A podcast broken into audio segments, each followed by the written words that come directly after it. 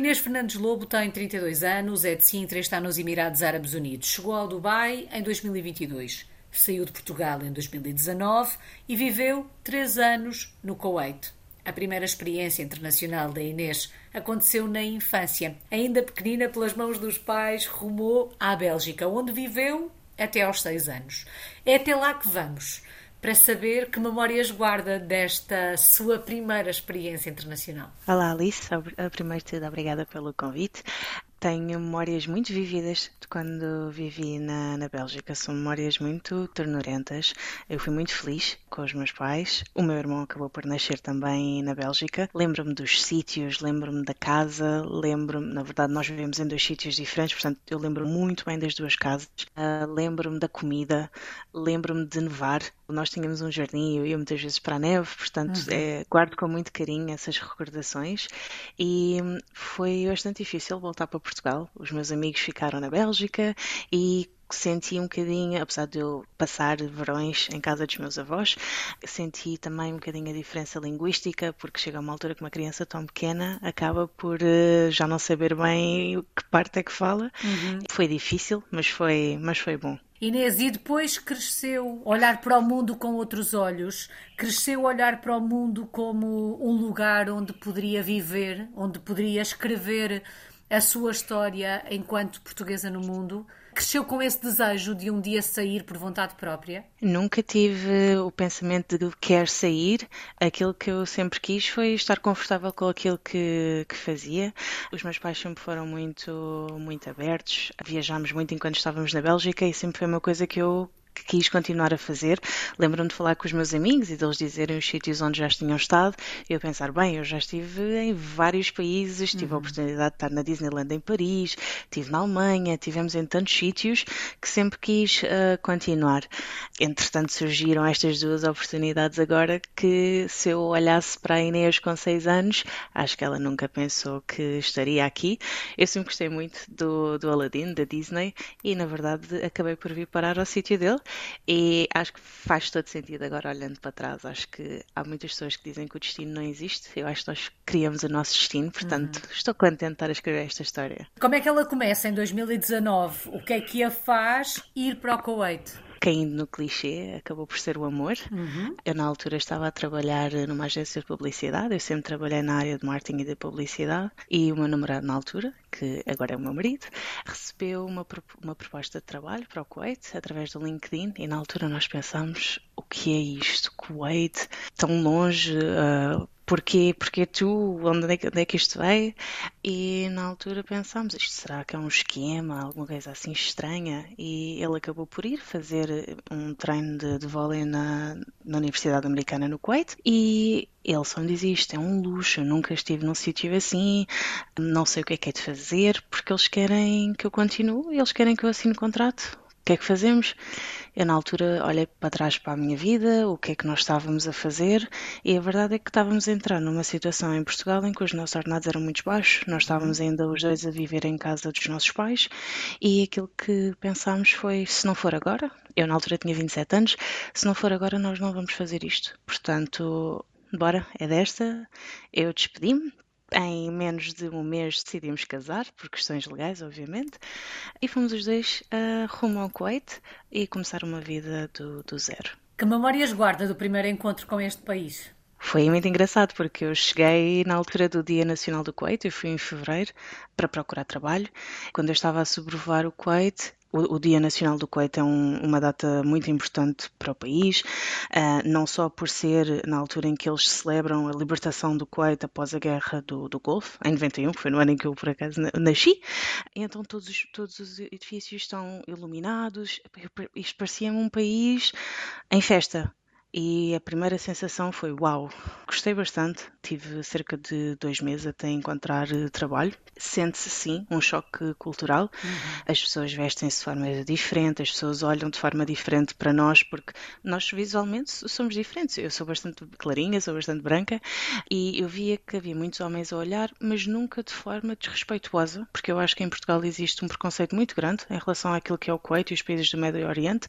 Eu nunca me sentia olhada de forma uh, negativa, mas pelo contrário, eu vi que as pessoas olhavam para mim porque eu era diferente e eles tinham curiosidade em saber quem eu era, de onde é que eu vinha. Nunca me senti uh, menosprezada por ser mulher, muito pelo contrário sempre senti que, às vezes, até por ser mulher, tinha alguns benefícios. As mulheres não esperam em filas de espera, as mulheres têm prioridade. Sempre senti que as pessoas eram bastante afáveis. Uhum. Nunca senti em nenhum outro lugar do mundo alguém que fosse tão aberto. Talvez na Tailândia, nós tivemos a oportunidade este ano no verão de viajar até à Tailândia, mas senti que as pessoas uh, até eram relativamente abertas, há um, há um, grande sentido de hospitalidade e isso fez-me sentir uh, um bocadinho em casa. Inês, há pouco quando fazia referência àquela questão da hum, curiosidade, da forma como olham para nós porque somos diferentes, no fundo é aquilo que acontece também connosco quando nos cruzamos com a diferença. Olhamos com um ar curioso, não é? Sim, sim. Para mim, foi, as roupas que eles vestem são, são diferentes, os hábitos que eles têm até de comer é, é, diferente. Nós em Portugal estamos habituados a comer com talheres à mesa e até é indelicado comer à mão. Todos eles comem à mão.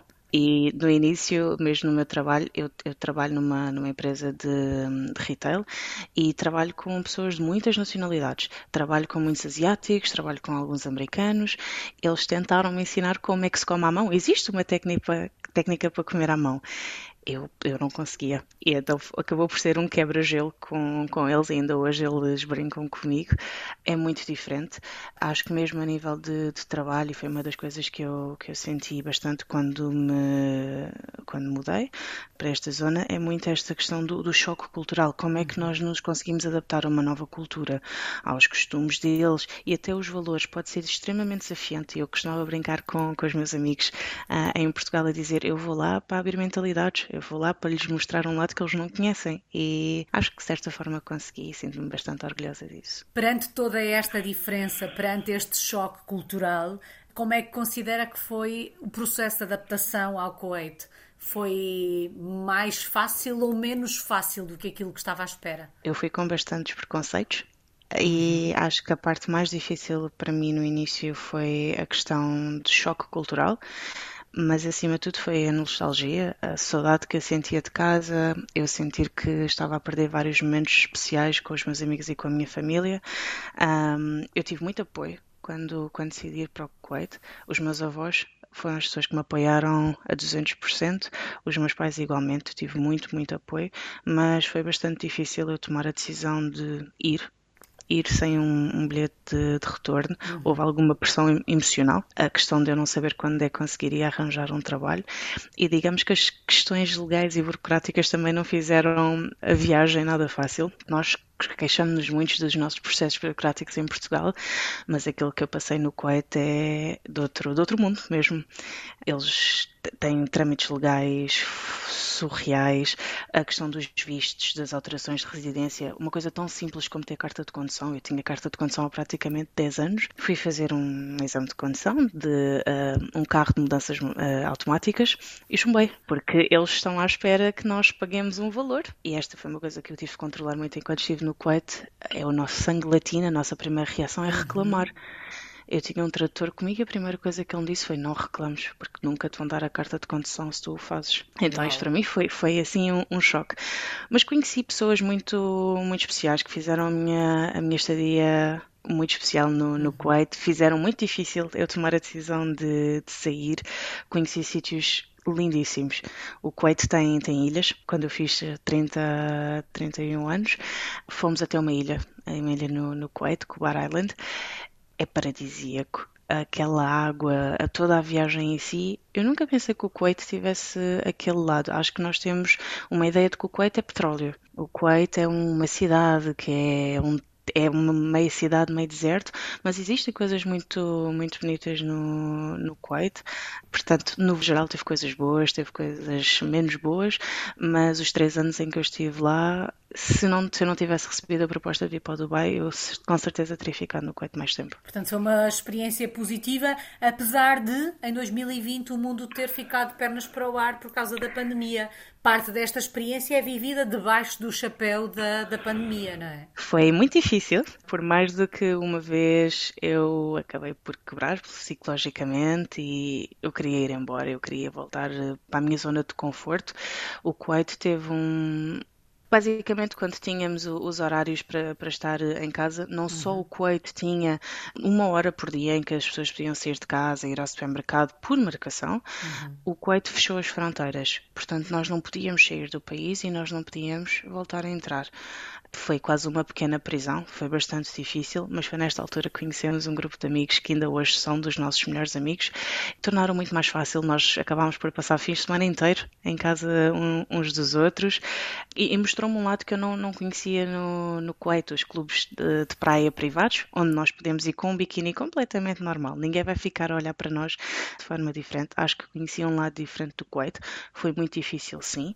Uhum. Uh, acho que a postura que eles tiveram perante o Covid foi muito extremista, mas também foi, se nós olharmos para os números, o Kuwait tinha números muito baixos. Uhum. Exatamente deles serem tão extremistas, uhum. quem não cumpre o confinamento irá acabar por sofrer uma consequência de deportação. Portanto, as pessoas não, não arriscam. Inês, o que é que em 2022 vos faz mudar do Kuwait para o Dubai? Portanto, ele trouxe-me para o Kuwait e eu trouxe-o para o Dubai.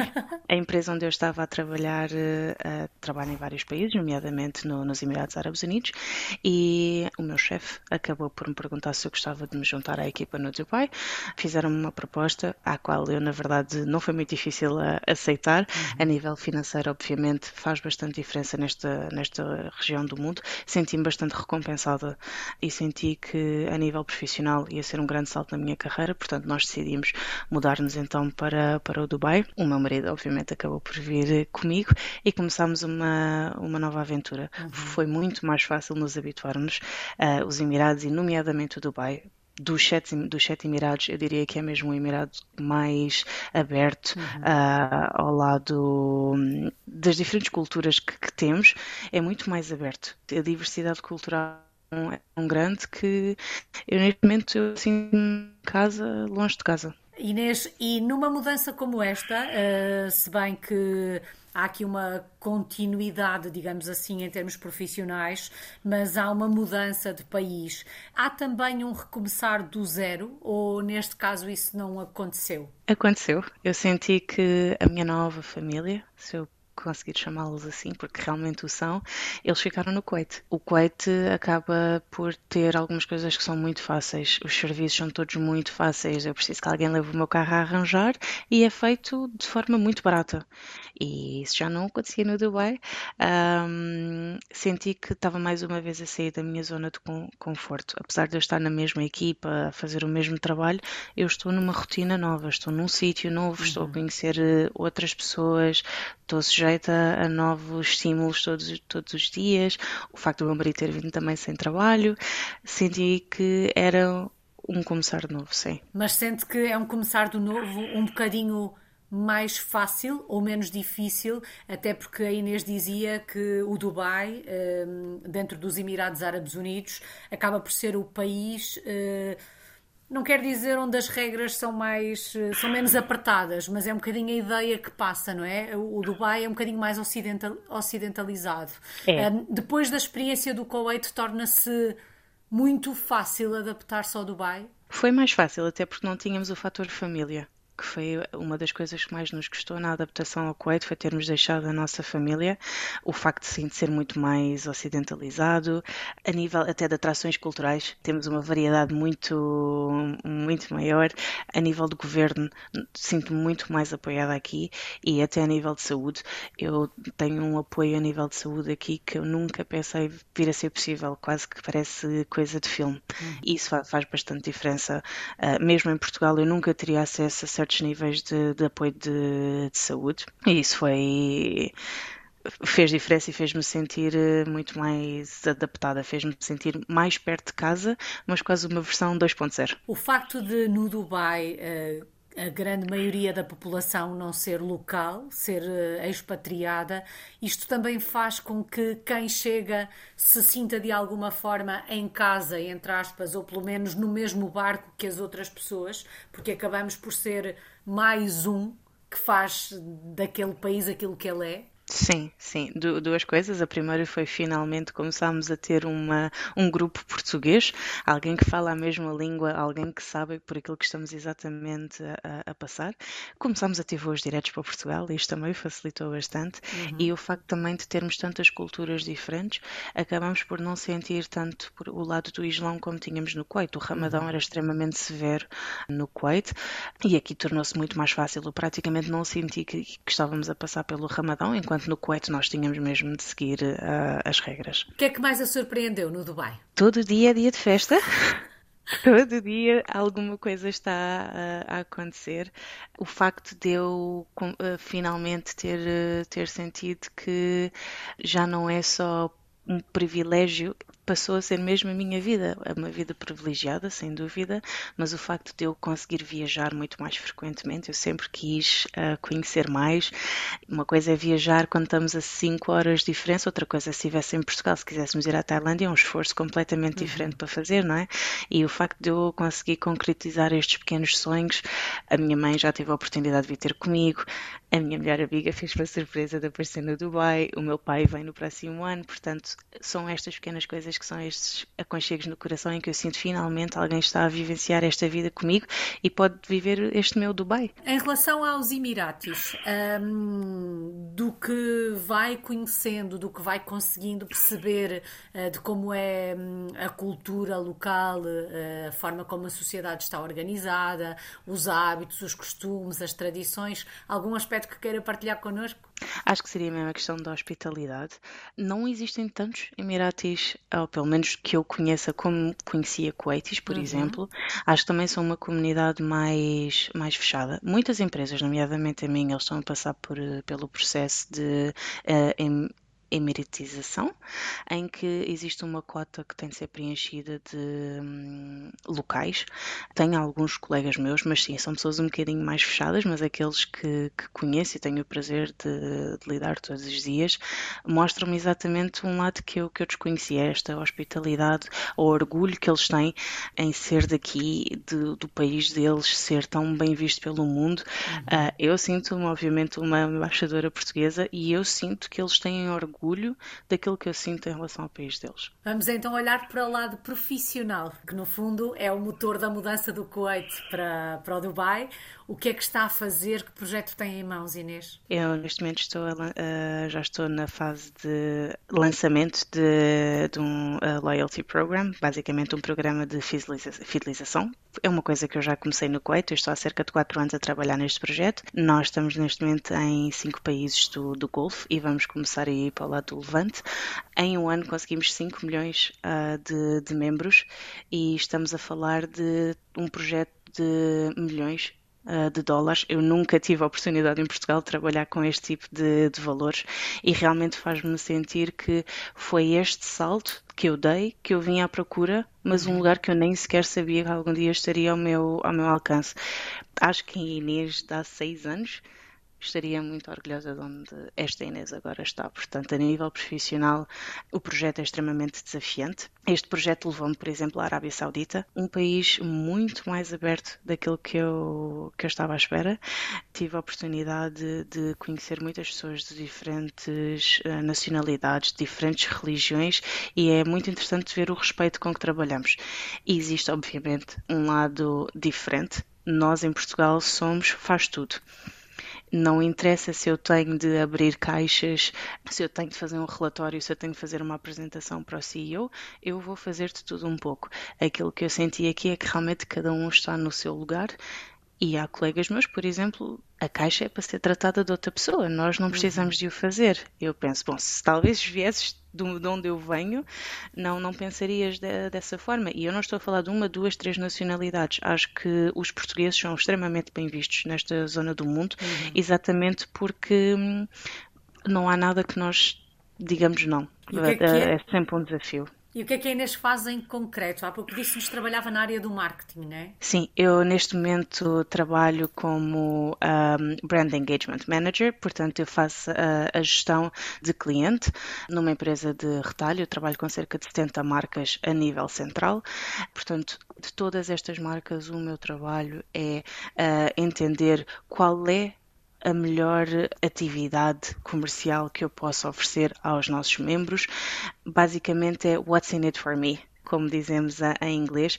O que é que eu te posso oferecer que tu acabes por ficar com o meu programa. Uhum. É extremamente desafiante. Eu basicamente leio e crio planos de marketing. O meu trabalho no geral é eu trabalho com, com uma marca uh, de renome quais são os objetivos, o que é que os dados me dizem que eu tenho uma oportunidade de crescer ou, na verdade, há aqui uma tendência negativa que eu tenho de melhorar. Alinho com a própria estratégia do programa e acabamos por criar uma campanha dedicada um, aos nossos clientes que, no final do dia, tem dois objetivos gerar vendas hum. e gerar a satisfação do meu cliente. Portanto, é, é, extremamente desafiante. Bom, e acredito, até pela forma entusiasmada como fala deste projeto, que também a Inês esteja satisfeita e realizada profissionalmente. É, é o meu bebê, portanto, sim. Sim, obviamente que sim. Vamos então dar uma voltinha pelo Dubai. Se a fôssemos visitar, onde é que nos levava? Que locais é que tínhamos mesmo que conhecer? Podem ser os seus preferidos. Eu gosto muito de Deira. Deira é a área histórica, é um dos bairros mais antigos de Dubai, na verdade até dos Emirados Árabes Unidos. É onde nós encontramos os mercados tradicionais, o mercado das especiarias, o mercado do ouro. É também onde encontramos, temos os barcos tradicionais, portanto nós podemos passar o rio de um lado ao outro num dos barcos antigos. É uma experiência muito, muito gira. Do outro lado, no lado extravagante, temos o Burj Al Arab e o Palmo de Jumeirah, portanto é na palmeira artificial que é criada no, no Dubai. É obviamente muito mais luxuoso, mas é onde está a vida noturna, se pudermos dizer. Aqui no Dubai existe muito o conceito de brunch, mas não é o nosso brunch, é um, um brunch com uh, algumas bebidas que ao final de um tempo nos vão fazer rir. É extremamente animado e é um sítio onde ouvimos falar de tudo um pouco, todas as línguas, e é uma zona da qual eu gosto bastante. E não nos podemos esquecer, obviamente, do Dubai Mall, uh, onde temos a, as fontes do, do, Dubai e onde qualquer pessoa que venha ao Dubai eu vou sempre levá-los lá. E esta é uma experiência para durar quanto tempo? Quando olha para o futuro, vê-se aí pelo Dubai durante alguns anos? Eu não me vejo uh, a sair, mas a verdade é eu também não me via a sair do Kuwait. Na verdade, eu quando fui para o Kuwait, eu disse é, são três anos e nada mais. E na verdade o destino pregou uma partida de deu-me três anos e nada mais, uhum. quando eu já na altura queria ficar. Não tenho um plano, nunca pensei ser este tipo de pessoa. Eu sou uma pessoa extremamente organizada e tenho sempre um plano. E no que toca ao meu futuro, neste momento, enquanto puder ficar pelo Dubai, vou querer ficar. Qual é que tem sido a maior eh, aprendizagem, a maior lição destes últimos destes últimos anos? Vai soar um bocadinho a clichê, mas realmente este autodescobrimento. Nós descobrimos limites que não sabíamos que conseguíamos ter. A questão da resiliência, é o enfrentar os desafios, é o superar obstáculos. Enquanto vivemos na nossa longe da nossa zona de conforto, a nossa resiliência vai ser sempre desafiada e vamos sempre um bocadinho mais longe. Eu acho que passei por situações que eu nunca achei que, que, fosse conseguir. Ajuda bastante o facto de ter uma relação estável, de estarmos os dois uhum. um, na mesma onda. Não, não tenho mesmo outra forma de dizer isto. E acho que é venha o desafio, venha a aventura, já que começamos, vamos continuar. Saudades do nosso país. De que é que sente mais falta de Portugal quando se está longe? Tenho saudade. A praia é diferente Obviamente que tenho, tenho a sorte de viver num, num verão constante. O uhum. verão nunca acaba no Dubai. Não há dúvida nenhuma de que eu mais sinto saudades de Portugal é a minha família. É mais do que uma situação. Tive de desligar o telefone quando todos eles estavam juntos, porque é, é, muito difícil eu não poder estar com eles. Tenho muitas saudades dos meus pais, dos meus avós, dos meus amigos. Não há nada como a comida portuguesa. Digo o que disserem, a uhum. comida portuguesa vai ser sempre a comida portuguesa.